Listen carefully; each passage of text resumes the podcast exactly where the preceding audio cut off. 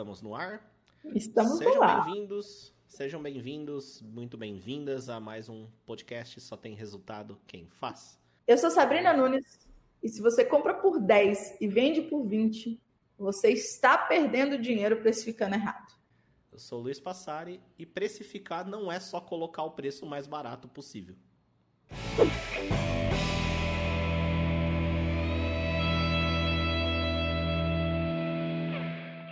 Hoje a gente vai falar sobre precificação. Estamos aqui com a Sabrina.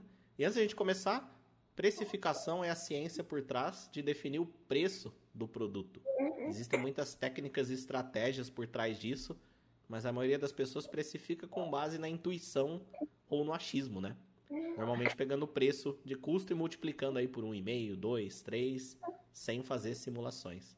Então, Sabrina, pra gente começar, como assim existem técnicas para precificar? O preço não é só colocar o menor possível, senão as pessoas vão comprar do concorrente? Sejam bem-vindos ao nosso podcast e um prazer estar aqui falando com vocês, aqui com a presença do José hoje aqui, dando uma mamadinha aqui. O Passari, tem gente que precifica e tira o preço DC. Você sabe o que é o preço DC? Ó, preço DC. É. O que, que é o preço DC? Preço do coração, sabe? Pode ser de outra coisa também, né? Ele tira o preço do coração. Ele olha para o produto assim, ó. Vamos supor que ele vende uma garrafa. Ele olha para o produto e fala: Hum, essa garrafa, ah, essa garrafa vale 100 reais. Aí tem a garrafa que é igual ela, e aí a garrafa igual ela é rosa. Aí ele olha para aquela garrafa de hum, essa aqui, só porque é rosa, vai custar 110. Aí tem uma outra garrafa que é dourada. Ah, mas essa dourada vai custar 70. Vai vender por 70, só que o custo desses produtos são muito maiores. E é aí que muito empreendedor erra, né? Eles erram porque eles compram por 10, vende por 20 e acredita friamente que está tendo 100% de lucro. Então, se você, em algum momento da sua jornada empreendedora, você comprou um produto por 10 reais, está vendendo ele por 20 reais, você está com problemas graves de precificação. E existe uma estratégia para se precificar, né? Porque existem valores que precisam entrar na, na conta da precificação. Vou te dar um exemplo, Passário. Quando a gente compra e tem uma oferta de frete grátis, alguém paga a conta, seja o empresário ou o cliente. Você não concorda? Concordo. Existe aquela famosa frase aí mais no, no mundo da, da economia, né? Que não existe almoço grátis. Né? Tudo está sendo pago por alguém. Alguém está pagando alguma coisa. Nada é grátis. Né? E se você anuncia grátis, ou qualquer outro brinde, ou qualquer outra coisa, o cliente pode estar tá tendo a sensação que aquilo é grátis. Ou, ou, às vezes o empreendedor pode estar tá até diminuindo a margem dele para oferecer aquilo, mas alguém está pagando. Exatamente. E se alguém está pagando, esse valor ele precisa entrar na precificação. E também, Passar, é, um dos motivos das pessoas não. Sabia que tem muito empreendedor que não tem salário? Sim. E esses empreendedores não têm salário porque eles não precificam corretamente.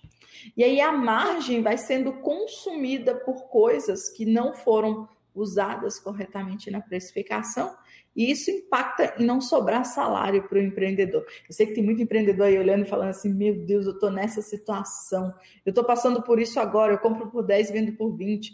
Eu fico igual um gatinho correndo atrás do rabo, assim, o mês inteiro trabalhando só para pagar boleto. Se você está nessa situação, é porque você tem problemas de precificação. Você já entendeu que existe um problema e como identificar se você está com esse problema. Agora vamos para os princípios, né? De como precificar corretamente. É, um dos deles, passaria, é você saber comprar bem. Para você precificar bem, você precisa comprar bem. Negociar é um dos primeiros passos para precificar corretamente. Porque e... isso vai impactar no custo de aquisição do produto, né? No custo, como se diz, qual que é o termo técnico para isso? O custo. Custo de aquisição. De custo, né? custo do produto mesmo. É, o custo do produto, digamos, no atacado, para quem vai revender ele, né? Ou, ou produzir. Ou produzir, independe. É. Só Porque que aí você... eu acho que tem um ponto importante da gente falar, é que o preço, o custo dele não acaba por aí, né? Existem outros elementos que você inclui no custo, além do custo do próprio produto. Igual o exemplo da garrafa. Paguei 10 pra, no atacado. Importei da China. paguei 10 cada garrafa. Não, não custou 10. Tem outros elementos que tem que fazer uma conta mesmo, matemática, planilha, para contar no preço de custo dela, né? A gente, a gente até tem uma planilha bem detalhada para isso. Mas não adianta nada a gente dar aqui para o pessoal uma planilha se eles não entenderem o conceito da precificação, né? Então, por exemplo, quando a gente fala em negociar bem, significa que quando você compra, vamos supor de novo o exemplo da garrafa, você vende garrafa e você sabe que você vende 200 garrafas no mês. Se você, quando vai comprar as garrafas, negocia com seu fornecedor por compra de garrafa, eu compro três vezes no mês e compro, compro quatro vezes no mês e cada vez eu compro 50. É uma negociação. Agora, se você chega para o seu fornecedor e diz: Olha, eu preciso de 200 garrafas, você vai ter outra negociação. Qualquer centavo que você diminua na hora de aquisição do produto faz diferença lá na precificação, de, na ponta, tá? Porque em todo negócio, em tudo que a gente vende, infoproduto, produto físico, seja o que for, existe uma margem de, de erro, né? uma margem de problema, vamos dizer assim. Que é isso? Se você vende garrafa, você vai ter uma ou outra garrafa amassada, você vai ter uma garrafa que a tampa não fecha. Se você vende blusa, você vai ter uma blusa que a costura veio ruim. Se você vende infoproduto, você vai ter um reembolso, um shareback, alguma coisa. E tudo isso você já tem que estar com essa visão preparada na hora do, da precificação. Então, quando você está lá negociando, já começa ali o primeiro passo. E aí tem um detalhe importante, Passares. Se o seu fornecedor parcela para você em três vezes, guarda esse número. Porque você, se você participar, parcelar para o seu cliente em seis, você vai estar tá colocando o seu dinheiro na frente. Então é muito interessante na hora de comprar a gente trabalhar com o dinheiro do nosso fornecedor. E como é que a gente trabalha com o dinheiro do nosso fornecedor? É, eu vou comprar garrafas, vou comprar 100 garrafas, eu digo para o meu fornecedor quanto custa. Eu sempre pergunto quanto custa 100 garrafas à vista. Aí ele fala, ah, custa 20 reais cada garrafa, ok. E se eu pagar em 30 dias? Custa 20. Ou seja, eu negociei um preço à vista, mas ganhei mais 30 dias para trabalhar, certo? Então já tem um tempo ali para acontecer. Porque quando a gente fala em loja online, eu compro o produto, o produto chega para mim, eu tiro foto do produto, eu cadastro o produto para depois colocar no site. Olha o tempo que isso demora. E esse tempo que está correndo é o tempo que. E tempo é dinheiro, né? Que eu comprei, se eu ganhei 30 dias de prazo, já diminuiu. E isso atrapalha no meu fluxo de caixa. Para ter um fluxo de caixa saudável, eu preciso ter o quê? Venda recorrente, entrando dinheiro o tempo todo. Se eu só compro, compro, compro e pago, pago, pago e não está entrando dinheiro de venda, eu vou ter problema no meu fluxo de caixa. Então, essa negociação, que eu comecei a falar com vocês sobre negociação, é extremamente importante para você entender não só quanto você vai cobrar do seu produto, mas como você vai parcelar, como você vai, quanto tempo você vai ter ali para poder cadastrar, quanto você vai cobrar, porque se você tem vários fatores, né? Se você compra de um estado onde você paga frete, esse frete também tem que entrar na precificação do produto. Se eu comprei as garrafas de São Paulo e o meu fornecedor tem custo de frete, ou eu negocio com ele para receber com frete grátis, ou esse frete das garrafas precisa ser dividido pelo número de garrafas que estão chegando. Isso é uma conta simples de fazer para você chegar no custo por garrafa, né? Cada garrafa custou 10 reais, você comprou 100 garrafas, mil reais. E aí cobrou 30 reais de frete. Você vai pegar 30 e dividir por mil e vai agregar esse, esse, esse númerozinho que deu no preço por garrafa, no preço por, de custo por garrafa, né? Então a primeira etapa da precificação é definir o preço de custo baseado na aquisição do produto e outra, outro que entra é se tiver frete, no frete também. Começa por aí, né? Começa por aí. Aí a gente tem outras situações, né, Passares? Se o meu fornecedor parcela para mim, até para poder pensar em fluxo de caixa, tá? Em três vezes ou em cinco vezes, quando eu vou vender esse produto, eu tenho que pensar em quantas vezes eu vou parcelar. Se eu comprei esse produto em três vezes ou à vista, eu tenho que entender que eu também tenho um custo de dinheiro, né, que eu estou colocando ali, né? Então, ah, eu comprei as garrafas à vista e eu tive um desconto maior. Quanto antes eu vender as garrafas, melhor para voltar o meu dinheiro à vista. Comprei as garrafas em três vezes, vou parcelar para o cliente em seis. Você já tem que começar a pensar uma outra coisa.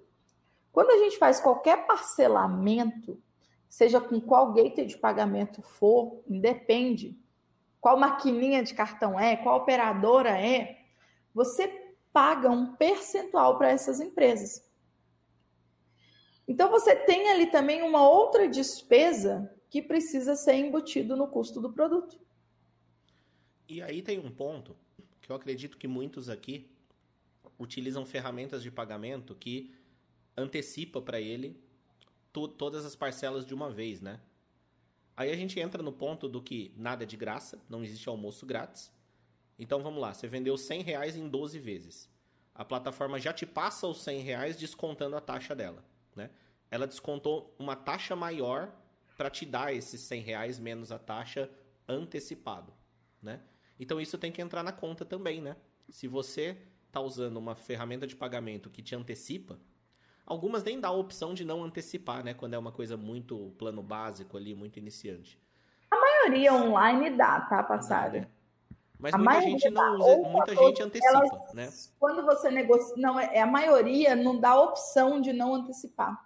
Então, Sim. quando você fecha, por exemplo, com PagSeguro, Mercado Pago, eles já depositam dinheiro para você ou no dia seguinte ou em 14 dias. É, o que eu quero dizer é que a maioria dos iniciantes antecipam. Isso é fato. Né? A maioria então, dos que estão pequenos venda, ainda.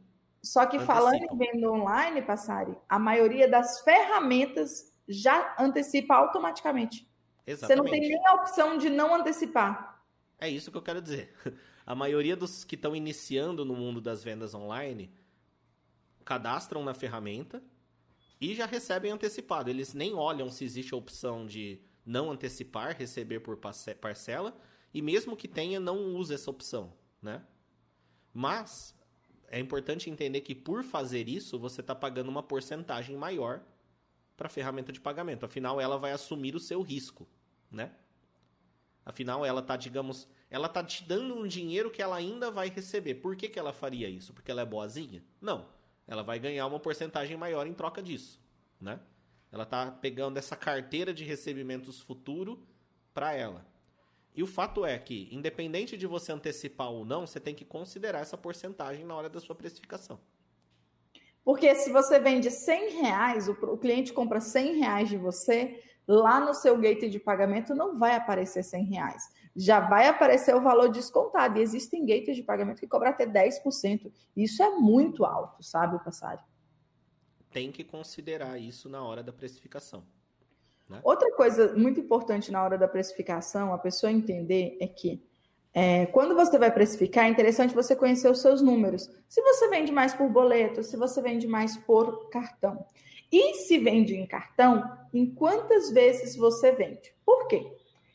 Tem gateways de pagamento que para três vezes é uma taxa, para seis vezes é outra e para dez vezes é outra. Então, se você está parcelando para o seu cliente em sete vezes, você poderia estar tá oferecendo 10, que é a mesma taxa, não faz diferença. E se você está parcelando em 6, você poderia oferecer em 5, que a taxa é diferente. Então, entender esses números e entender bem como a ferramenta cobra de você é primordial para você é, precificar, até porque o custo por boleto é diferente do custo de quando a venda é por cartão. E o ideal é que seja, né? Porque existem gateways de pagamento que cobra a mesma taxa, independente do cliente pagar um boleto ou parcelar no cartão. Né? E normalmente essa taxa é mais alta. E, e aí entra, já fica a dica, né? Processar um boleto é uma coisa extremamente barata, tem ferramenta que cobra dois reais por boleto pago, independente do valor. Então, se o seu gateway de pagamento cobra a taxa em cima da venda no boleto, ou negocie com ele, ou procure outro, porque existe que você está pagando para ele por uma coisa bem barata, né? Mas voltando ao, ao, digamos, ao fundamento da coisa, né? O lance é levantar estatísticas, então, né, do, do perfil de pagamento do cliente, principalmente se a taxa, assim, tem que ser diferente a taxa, né? Se ela está sendo igual, é aquela história. O, o gateway de pagamento está te cobrando mais do que deveria. Né, Sabrina? Porque quanto maior é o número de parcelas, aí sim o, o, a porcentagem tem que ser maior, né? Por padrão, porque entra lance de taxa de juros e tudo mais. É, se ele está cobrando a mesma coisa, então existe possibilidade de negociar para esses valores mudarem, né? É, mas aí a, conta na questão é levantar uma média, né?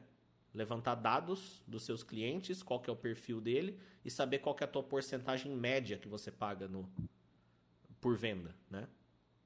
Sim.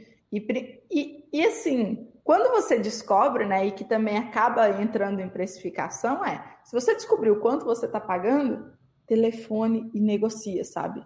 Eu acho que o principal conceito de precificação é você negociar bem em todas as fases do processo, do projeto, tudo. Porque vender uma garrafa é um projeto tem o preço do produto, a gente já vai falar um pouquinho sobre o preço de embalagem, tem o preço do, dos custos para vender, como a gente estava falando agora do, do custo do gateway de pagamento.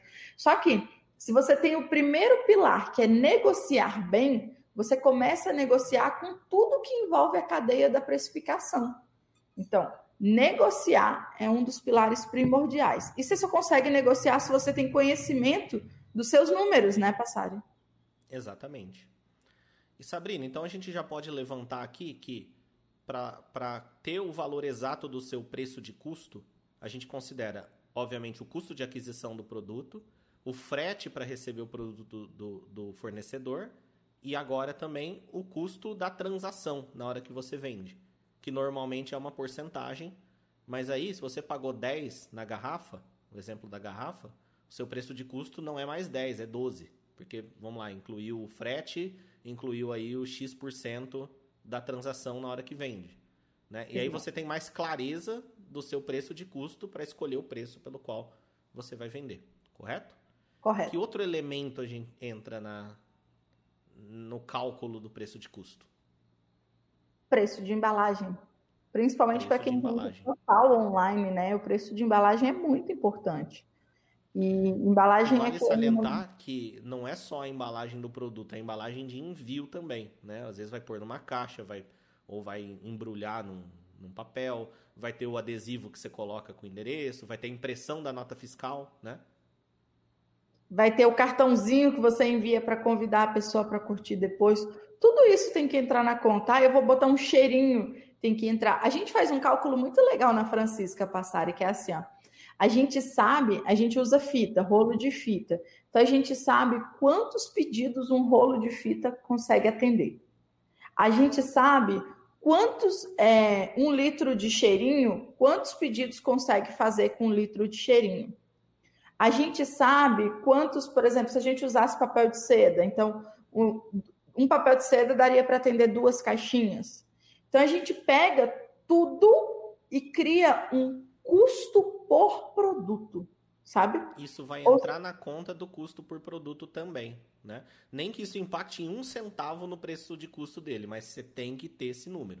É, é que a gente faz assim, ó, é, ao invés de ficar, pegar o produto e ficar calculando coisa por coisa, a gente tem assim, o preço do produto, tá aqui, o preço da garrafa, 10 reais.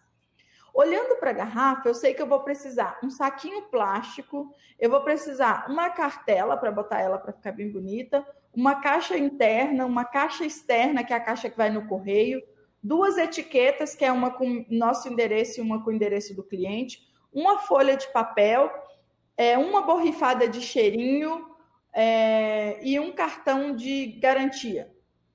Eu pego tudo isso que compõe, que compõe, que faz parte para que eu possa ter aquele produto apto, pronto para enviar para o cliente, tudo isso e faço um preço disso separado. Então, eu tenho o meu preço de custo por produto, né? Que seja 5,80, por exemplo. Então, eu já tenho lá. Então, eu já tenho 5,80. E aí, qualquer variação que tem nisso, você vai lá e altera e já tem esse preço de insumos que a gente chama. Então, todo produto, ele tem um custo de insumo. Então, a nossa garrafa, ela vai ter um custo de insumo de cinco reais. Vamos colocar aqui. Cinco é muito, né? De três reais. Tá bom? a garrafa custa 10 e tem cinco de insumo. de três reais de insumo para vender uma garrafa. Todo produto tem isso, tá? E aí a gente tem uma margem de, lu de lucro em cima disso, porque, por exemplo, se o Passari entra no site das garrafas, né, no meu site das garrafas, e ele compra duas garrafas, ao invés de usar duas caixas de papelão para enviar, eu vou usar só uma. Só que lá no meu cálculo inicial, eu acrescentei os três reais em cada garrafa. Tá tudo bem ter essas pequenas margens de variações, tá? Para que as pessoas fiquem tranquilas. Não é uma conta é, fechada num, num, num, quadradinho que tem que ser a risca aquilo ali. Você vai ter alguns momentos que você tem umas variações para mais e alguns momentos que você tem umas variações para menos, tá? Não tem problema um cálculo ser impreciso desde que você considere a imprecisão. Exato. Né? Então, você faz esse cálculo dos insumos. E aí, é em cima desse preço final com os insumos que define a margem que vai colocar em cima para vender para o consumidor. a gente também coloca uma margem para frete grátis. Isso é muito importante, sabe? Margem para frete grátis. Isso. Lembra do não existe nada grátis? Então, margem para o frete grátis. Então, ali na precificação, a gente desenvolveu um valor que é muito ligado ao seu ticket médio, que é muito ligado ao seu volume, que é muito ligado às. Uh, planilhas de frete que você tem, que é muito ligada para onde você vende mais, e você encontra um X, né, um valor, vamos supor que seja de 50 centavos, um real, que a gente acrescenta também nesse preço de insumos. Por quê? Por que tudo no preço de insumo? Porque é muito mais fácil fazer uma pequena alteração. A gente tem uma planilha que chama planilha de insumo. Se alterou o preço de qualquer coisa, a gente altera ali. É muito mais fácil. E quando eu vou para a precificação, eu tenho uma coluna que é a coluna que é preço de insumo. Eu tenho preço do produto, preço de insumo, margem de lucro. Aqui a gente tem uma coisa muito legal que a gente faz, que é assim. Todo produto ele tem uma margem mínima para a gente trabalhar. E isso é muito individual de empresa para empresa, né? Porque você precisa analisar o conjunto. Quem são seus concorrentes? Qual que é o preço médio que seus concorrentes cobram? como é que é a sua qualidade, como é que é o seu valor de marca, né? Porque o valor de marca também impõe ao produto. Tem muito aquele exemplo da Starbucks. Você já viu o exemplo do café do Starbucks que o pessoal faz no Instagram? Eu sim, sim, que ele, é, ele por ser Starbucks é o mesmo café, mas ele é mais caro. Exatamente. Não que seja o mesmo café, tem as características próprias, mas a marca, a ideia é mostrar o peso da marca, né, sobre Exato. o mesmo produto. Exatamente. E quando a gente vende e precifica, né, independente do que a gente vende, quando a gente está precificando, tem esse peso de marca também. Muitas vezes, muitas vezes o preço de custo de uma marca super renomada é até mais baixo do que de um produto de uma marca mais genérica, né? Sim. Mas ela bota uma margem bem mais alta pelo peso da marca. E não está errado fazer isso, porque houve muito investimento para criar essa, esse valor de marca, né? Que é Sim. é uma coisa que eu pretendo a gente falar aqui nesse podcast ainda, que é sobre agregar valor, que formas de agregar mais valor ao produto para cobrar mais alto. Mas ainda ainda na linha da, de chegar ao preço de custo final dele, né? Você falou sobre as colunas, né? Tem o preço do produto, o preço de insumos, a margem de frete grátis. Como que é calculada essa margem de frete grátis? A gente vê primeiro, Passari, primeiro a gente tem o nosso valor de ticket médio. E o nosso frete grátis, ele sempre é pensado para melhorar um pouco o nosso ticket médio. Você explica para mim o que é ticket a médio? A gente até já falou em outros podcasts, mas para recapitular, é, é, a média de, de, do, da, do preço de cada produto que você vende, né? Isso. Assim, se você vende, você fez duas vendas no, no dia, um produto de 10, outro de 20. O ticket médio é 15. É como se tivesse feito duas vendas de 15, né? É a média. Exato. E aí, se o seu ticket médio é 15 reais, é 150 reais, é interessante você colocar o frete grátis para 180, para 190. Depende. Até porque ah. o preço do frete varia, né? Então, você tem que ter essa. A, o valor de, de, do frete, o quanto você vai comprometer para o frete grátis é baseado em médias, né? Isso. Em alguns lugares, em alguns, alguns envios você vai perder um pouquinho, outros você vai ganhar um pouquinho e vai. E inclusive você pode ter é, médias de frete grátis diferentes para cada estado. Então você pode colocar para Sul-Sudeste é tanto, para Nordeste é Y, porque tem, dependendo de onde você está, o custo para um envio para o Nordeste, por exemplo, é 70, 80 reais. É bem alto. de onde está, né? E dependendo de onde você está, por exemplo, aqui eu estou em Limeira hoje. Só para você ter uma ideia real. De Limeira, né? Qualquer frete para São Paulo, a gente tem uma negociação. Lembra que eu falei, um dos pilares da precificação é negociação. A gente Inclusive tem uma negociação. O frete. Inclusive negociar com distribuidores, os, as, os que fazem entrega, né? Com tudo. Negocia tudo. Lembra que a gente falou de insumo? Tá? Quando a gente tem ali, ah, eu preciso, meu custo de insumo é três reais. Só que eu sei que eu vendo 100 pedidos por mês e eu preciso de duas etiquetas por pedido. Então eu sei que por mês eu preciso de 200 etiquetas. Então o que, que você faz? Negocia com o fornecedor todo mês já receber as 200 etiquetas. É muito mais fácil você ter um fornecedor fixo que você negocia e baixa o preço do que ficar todo mês fazendo cotação de lado em lado tentando trazer o melhor preço. E isso Muita ajuda gente que está começando vai na papelaria e compra a etiqueta. Mas fica a dica, mesmo que você faça isso no estágio que você está, nunca esqueça que um dia você pode negociar até a etiqueta. Dependendo do dependendo do seu volume, um dia você pode talvez valha até a pena comprar no atacado a etiqueta. Ou importar a etiqueta, que seja. Uhum. O importante é nunca esquecer que esses detalhes podem ser trabalhados, são pontos de atenção. E sabe um outro ponto de atenção, Passari? Nada que a gente ganha desconto, a gente faz a precificação com o desconto. Hum, isso é muito importante. Muita gente Você faz entendeu isso. Entendeu o que eu né? disse? Vou repetir de novo conseguir 10% de desconto para comprar o produto. Ele diminui o preço dele 10%. Mas o preço real do produto não foi diminuído.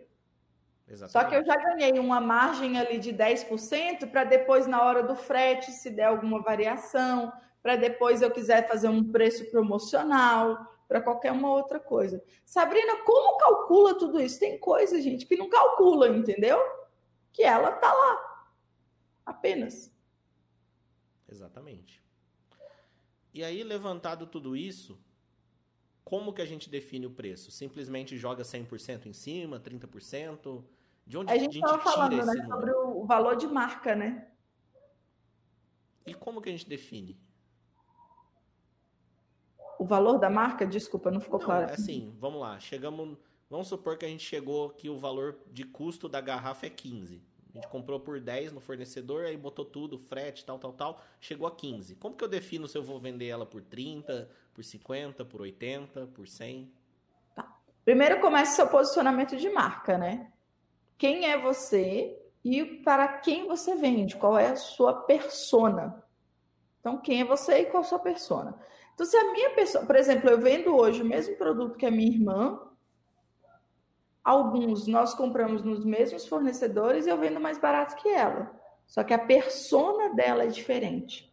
O valor que ela gera para o cliente dela é diferente.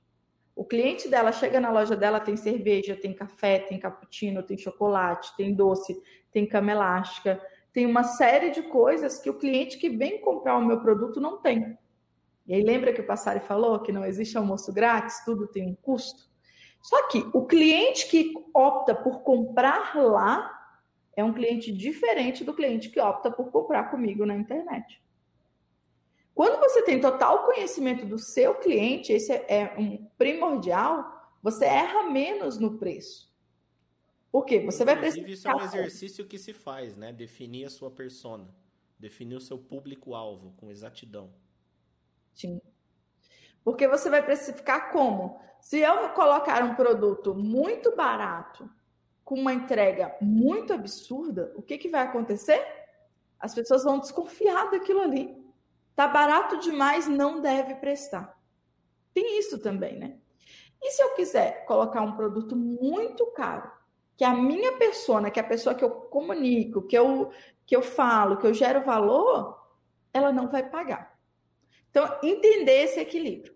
Aí, depois que eu entendi esse equilíbrio, veio o peso de marca. Como é que é feito o peso de marca? Se a sua marca é conhecida, se a sua marca é nova, se o preço dos seus concorrentes, sobre o valor que você gera para as pessoas. E aí, tudo isso também tem um valor. Só que tem uma média mínima a ser colocada.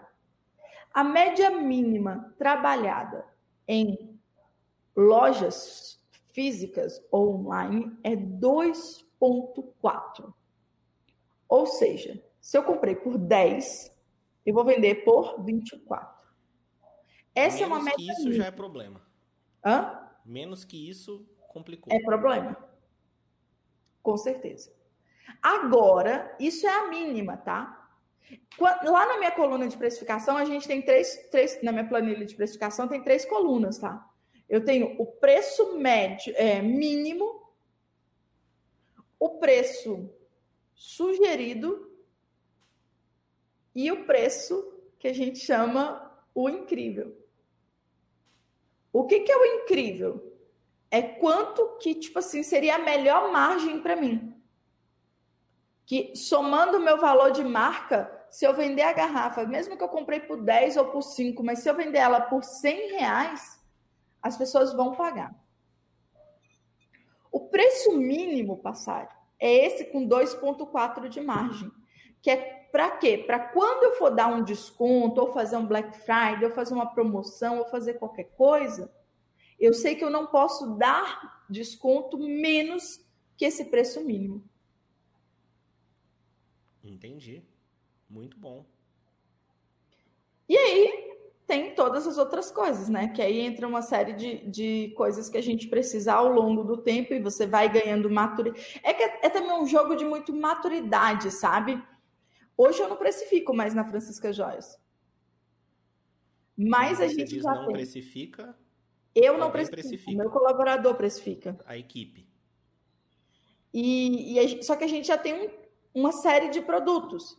Que, por exemplo, ah, se eu trouxe uma caneta, só que ele consegue ver quais são as 10 canetas parecidas com essa e qual é o preço médio dessas canetas. Independente se eu comprei ela por um real, mas se na loja eu vendo por 39, por 59, ele não vai colocar menos de 39. Porque aí também começa a seguir um parâmetro, um preço médio que você já vem trabalhando, sabe? E Sabrina, quando a gente fala então em definir preços, ah, eu vou colocar 2.4 no mínimo, aí valor da marca, não sei o quê. Quando a gente fala em preço, a primeira coisa que as pessoas pensam é em comparação e concorrente. E normalmente define o preço baseado nisso né? Ah, eu sei que garrafas normalmente são vendidas no mercado por X. Então vou vender, vou tentar ser mais barato que aquilo, senão não vão comprar de mim e vão comprar de outra pessoa. Só que existe um, um, uma questão que é a diferença entre valor e preço, né? São coisas diferentes. O que, que é valor? Valor é a percepção que o cliente tem, o quanto aquilo vale para ele. Valor é inclusive uma coisa relativa. Né? Por exemplo, uma pessoa vê valor em comprar um celular da Apple. Outra pessoa não vê valor naquilo. E não existe certo ou errado, cada um tem os conceitos próprios de valor. E o preço é o quanto ela paga por aquele valor, né? E a lógica de mercado, a lógica de compra e venda é que você sempre paga por alguma coisa que para você vale mais do que o dinheiro que você está dando. Correto? Se eu vou na padaria e compro pão, e gasto 5 reais em pão, é porque para mim aquele pão vale mais do que os 5 reais que eu tô dando. É assim que funciona a nossa mente na hora de comprar coisas, né? Então, para você não ficar na guerra de preços, você tem que pensar no valor que você está agregando para o seu cliente. Claro que você entender a persona vai te ajudar a entender o que, que ele vê valor. Né? Por exemplo, na loja da sua irmã, ele vê valor em ter o cafezinho. Ele vê, ela vê o valor em chegar lá e bater um papo com a vendedora, né? Ter contar da vida, passar um tempo lá, né? Ela levar valor as de ter o pula-pula. De ter o pula-pula para criança. Ter água um com gás ali. Né? Tem tudo isso. A pessoa que vai numa concessionária da BMW, ela, ela vê, ela, para ela os valores são diferentes de alguém que vai na concessionária da Chevrolet. E não tem certo e errado nisso. Ela, ela quer dar o dinheiro dela em troca de outras coisas. Então essa é a diferença entre preço e valor. Aí vem a pergunta, Sabrina: como a gente pode agregar mais valor na nossa loja virtual, nas nossas vendas online, no nosso produto, para isso justificar um aumento de preço? Tá. É, as pessoas veem uma valorização de marca quando a, a marca é mais usada por outras pessoas. Então, por exemplo, a Francisca hoje tem um alto valor de mercado porque nós somos a marca mais conhecida pelas influenciadoras digitais. Nós somos a marca que mais influenciadoras digitais usam. As pessoas valorizam uma marca por quanto mais elas veem essa marca, tá? Então, porque uma marca conhecida é sinônimo de confiança. E confiança é um valor perceptível para as pessoas. Ela vai passar o cartão ali porque ela confia na minha marca. E como você desenvolve confiança? Trabalhando com influenciadores digitais, trabalhando bem a sua marca, né, com é, fazendo campanhas, fazendo anúncios, fazendo com que tenha provas sociais, com que você mostre para as pessoas que sim, você entrega, que o seu produto vai bem embalado, que você tem um conteúdo de qualidade. As pessoas hoje não compram mais o produto fisicamente, elas compram a experiência com aquele produto. E a experiência, é possível você passar a experiência para as pessoas, mesmo sendo uma loja online. A experiência de uma loja online é desde o momento que o cliente procura o seu produto na internet até o momento que você entrega esse produto para o cliente. Porque na loja online existe um momento que você, vamos supor, passar e você quer comprar aqui esse carimbo de mim. Você vai comprar esse carimbo, tá? Você vai entrar na minha loja, vai escolher o carimbo e vai passar o seu cartão. Você tinha o desejo pelo carimbo. E nesse momento que você pagou o cartão, você continua com o desejo pelo carimbo, mas você não tem mais o dinheiro. Você já me deu o dinheiro. Exatamente. Então, o primeiro pilar de gerar valor na internet, desculpa, o primeiro pilar de gerar valor na internet para lojas online é confiança. E como é que você faz isso? Com um site que tem aparência profissional, com produtos que tenha reviews, que tenha avaliação de cliente, com é, prova social, elogios de clientes, com respostas em, no Reclame Aqui. Numa loja online, é normal você ter Reclame Aqui. Só que uma loja online não é confiável e nem normal você não responder os seus Reclame Aqui. Tá? Esse é o primeiro pilar para conseguir gerar valor. Confiança. Um outro e, pilar pode ser, mesmo sendo online, assim, pode ter o atendimento, né? Só para fechar o, o quesito da confiança, que tem um detalhe muito importante, que tem loja que não se importa com o rodapé do site. Sabe? Lá onde tem o CNPJ, o endereço, que mostra que ela é uma loja real. Isso também passa confiança. Tem um telefone disponível, passa confiança. E nesse momento é gerando valor. Aí você tinha dito sobre sobre suporte, sobre atendimento. Pessoa? Exemplo, eu posso eu posso eu posso estar tá querendo comprar um carimbo, mas eu não sei qual carimbo é o melhor para mim. Alguém que me ajudar a decidir qual é o melhor carimbo para mim, eu estaria disposto a pagar mais. Exato.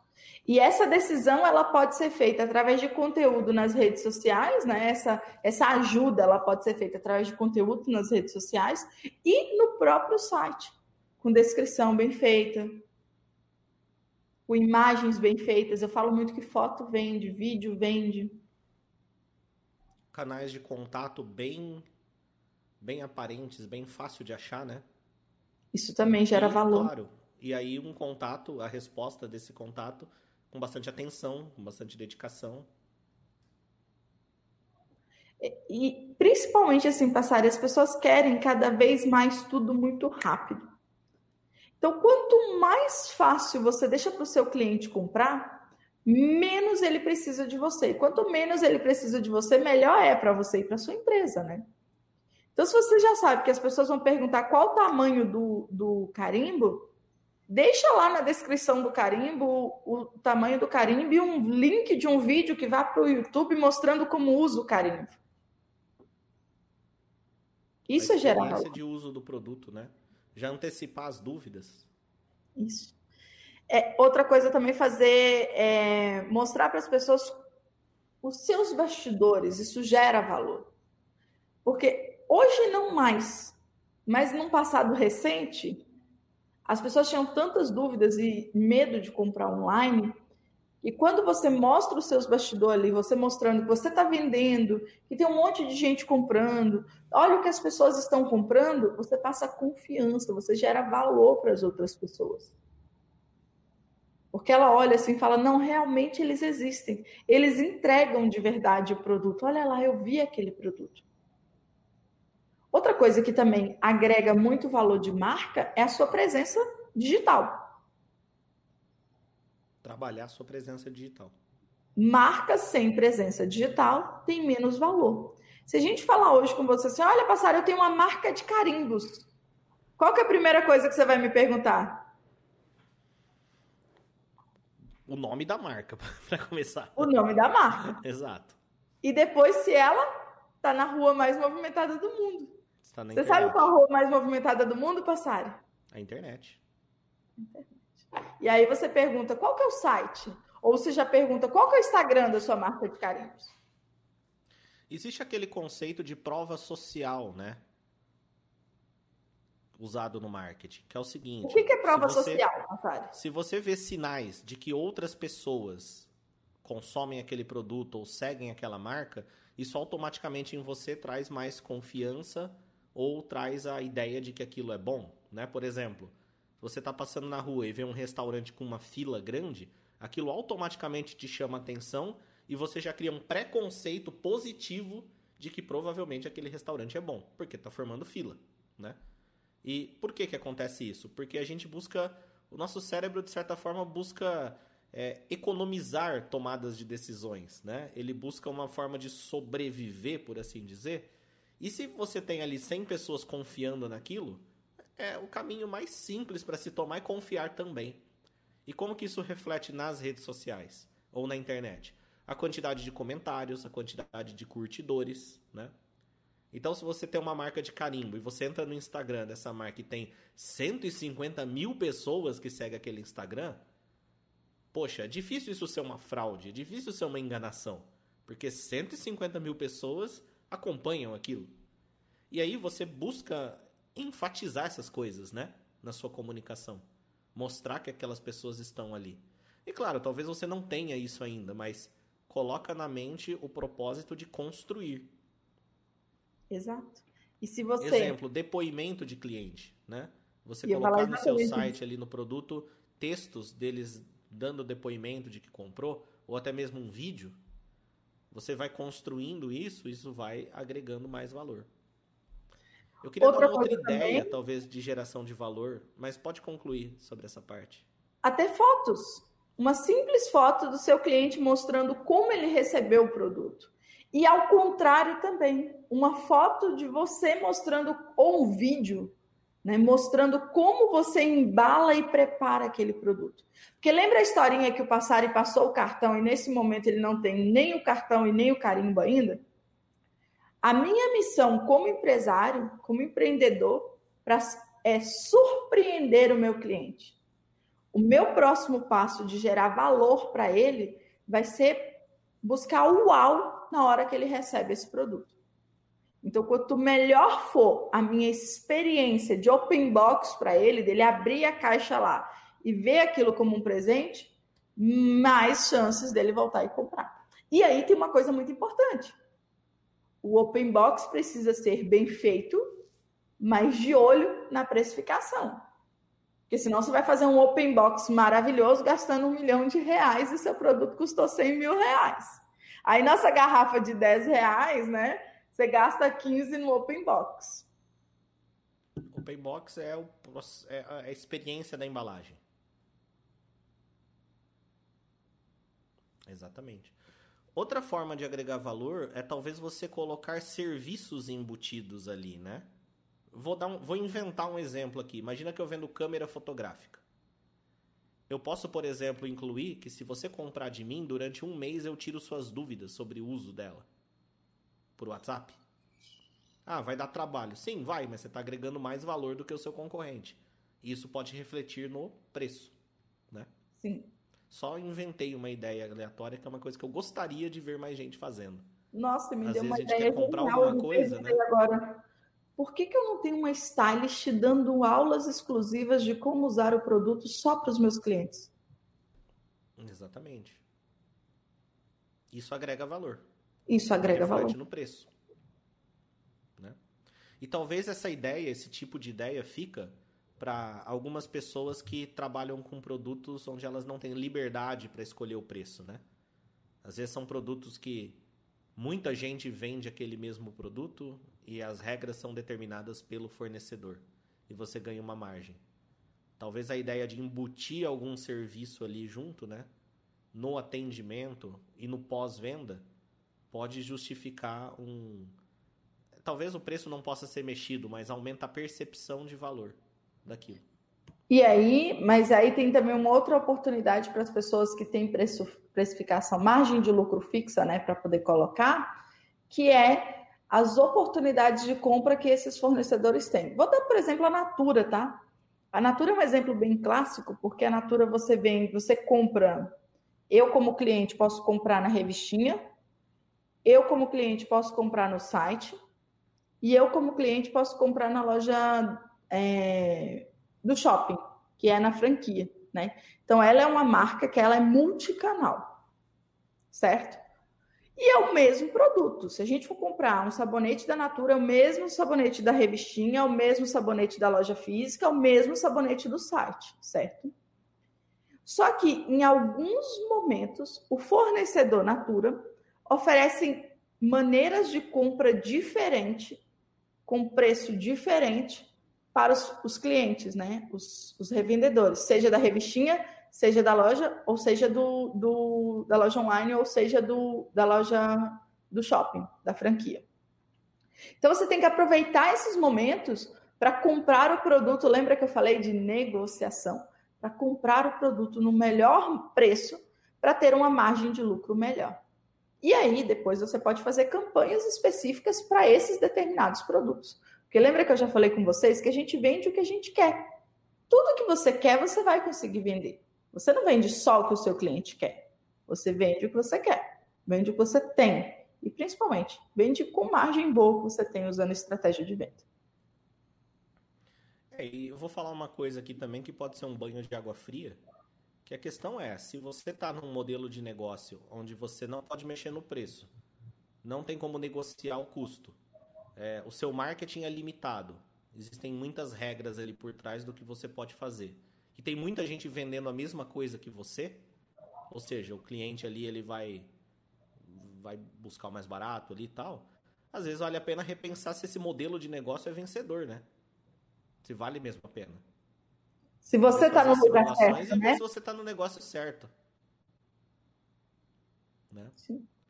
Porque o empreendedor ele busca o negócio certo. Você não, vocês não, você não é obrigado a ficar nesse produto ou nesse modelo, né? E tá tudo bem se você encontrou uma oportunidade inicial nesse produto, nesse modelo, sabe? Exatamente. Você pode buscar em cima disso criar outros, né? Encontrar outros. Isso aí. Isso aí.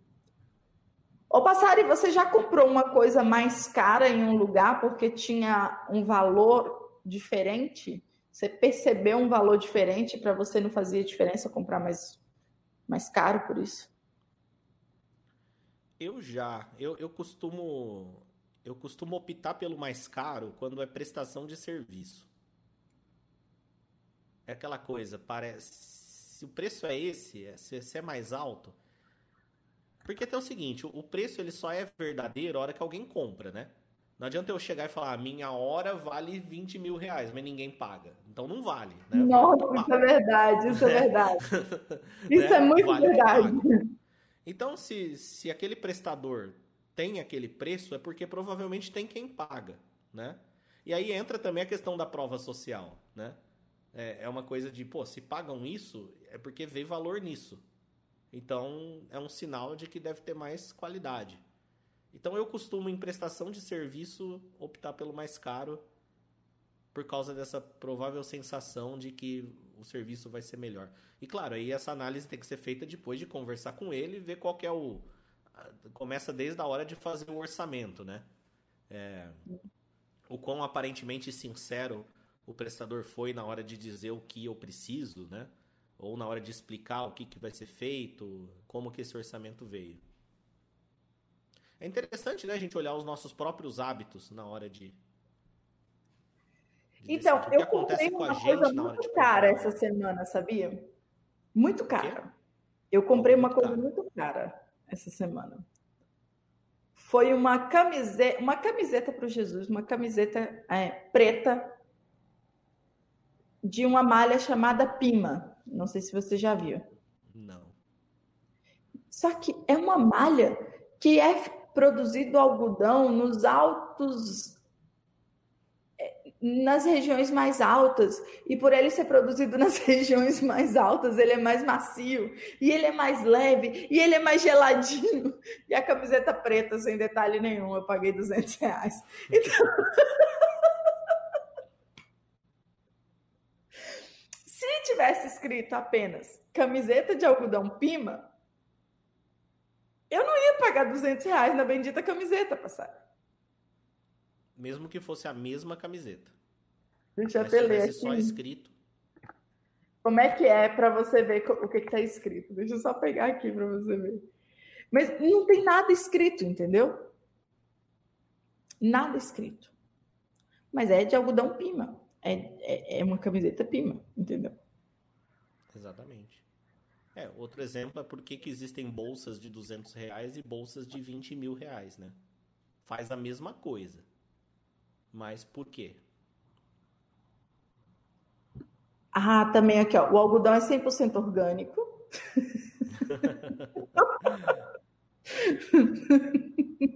Deixa eu ler aqui para você ver. Mas olha que bacana. É um site. É, o algodão é 100% orgânico e naturalmente hipoalergênico. Nenhuma pesticida em contato com a pele, tão sensível e permeável à pele. Fibra natural que não deixa a pele que deixa a pele respirar e permite uma regulação térmica otimizada. Nenhum posso, posso fazer uma abrir uma vírgula? Pode. A gente já falou num podcast, né, sobre você vender mais o benefício do produto do que a característica. E aí tem um exemplo perfeito, né? Mesmo quando é falado a característica, logo depois é explicado o benefício disso. Porque só ser do algodão não sei das quantas não diz nada. Agora, que diferença faz na tua vida ser esse algodão não sei das quantas é o benefício. E isso vende. E ele dividiu assim, ó, em saúde, maciez, conforto e durabilidade. Saúde, maciez, conforto e durabilidade são os pilares dele, né? E aí em saúde ele fala isso, que a estampa é pelo lado de fora, não irrita a pele, é feita à base de água, tem botão que é sem níquel. Aí na maciez, né, ele fala que é 100% orgânico, nenhuma, aí eu falei da pesticida. É, aí no conforto, não tem etiqueta para não coçar ou irritar a pele. Os cortes são simples e confortáveis. As costuras são planas e acabamentos pensados no conforto.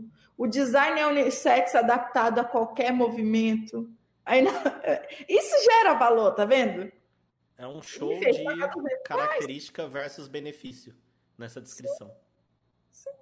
Pensado para pessoas de verdade que têm vontade de fazer coisas sem estar preso dentro de uma roupa, é resistente à lavagem à máquina ou água quente, não encolhe, não desbota, reforço na zona dos botões para não rasgar, modelagem pensada para uso facilitado. Aí depois tem a, a camisa e tem escrito assim, ó, sem etiqueta, malha ultra macia 100% com algodão pima peruano orgânico. Olha isso. Estampas na, parte, na parte externa com tinta à base de água. Botões sem pressão ou sem botões. Costuras planas. Cara, eu comprei, eu paguei 200 reais na camiseta. Mostrou o valor, né? Tem gente no chat falando, já quero uma. Aí, tá vendo? Até só de você falar, vendeu o negócio. É, é surreal, né? Tipo, é massa ver isso, eu acho muito bacana. Só mais um ponto falando de geração de valor. As roupas da reserva são bem caras, né? Então, assim, você sabe que qualquer produto da reserva é um produto caro. E eu comprei recentemente um, um sapato para o Jesus na reserva, só que eu acho que eu botei o endereço errado. E aí, passaria, eu precisei entrar em contato com eles para, inclusive, tá aí, é uma coisa que tem que ir na precificação um percentual para logística reversa. Por quê? Se o cliente comprar o seu produto na sua loja e ele quiser devolver, é você que paga o custo. Aí, passaram, eu entrei em contato com o WhatsApp para poder trocar. Eu tenho um, um, um, vendedor lá que ele sempre me atende. Você acredita que eles interceptaram o envio para a casa errada, que eu botei o endereço errado, reenviaram aqui para minha casa e eu esqueci de falar. Quando foi essa semana, ele entrou em contato. Olha, Sabrina, eu estou entrando em contato para saber se você recebeu o sapato. Eu já tinha recebido. Eu falei, ai, sim, recebi, desculpa, esqueci de avisar, mas poxa, muito obrigada e tal. E achei aquilo, aquilo gerou valor para mim, entendeu? Gera valor. O próprio foi vendedor só... acompanhar o envio, né? Para ver se tá tudo certo. Exato. E foi só uma mensagem. Às né? vezes uma simples mensagem de, ó, seu produto já foi postado, qualquer dúvida, tô aqui. Exato. Né? Faz a diferença. E sabe o que é interessante? Quanto menor você é, mais fácil é fazer essas coisas, né? Porque quando você tem Porque... um pedido por dia, é uma coisa. Quando você tem mil, é outra. Então, quando você tem um, é muito mais fácil você dar essa atenção tudo mais. E é aí que começa a fazer a diferença. E é manual, né? Você consegue fazer manualmente ali, tranquilo. E... Manualmente, né? E aí muita gente começa a pensar, ah, mas como que eu vou fazer isso quando eu tiver mil pedidos? Resolve o problema quando ele acontecer. Não fica antecipando o problema lá da frente, né? Agora você só tem que atender muito bem um cliente. Tá tudo bem. Exatamente. Porque aí o um vira dois, depois o dois vira quatro. Exatamente. Muito que bom. Massa. Então esse foi o nosso episódio falando sobre precificação. Como a gente sempre espera, ter dado mais clareza aí para o pessoal sobre processo de precificação como um todo. E claro, durante essa conversa, muitos outros insights vêm, né, Sabrina? Muitos outros. Então é isso aí, podcast só tem resultado quem faz. Você encontra todos os episódios e nas plataformas aí de podcast, Spotify, Deezer, aplicativo podcast se você tem iPhone, aplicativos de podcasts, agregadores de podcasts se você tem celular Android, no canal do YouTube da Sabrina Nunes, no Instagram da Sabrina Nunes, está tudo sendo publicado. A gente espera você no próximo episódio. Tchau, tchau. Tchau, Passari.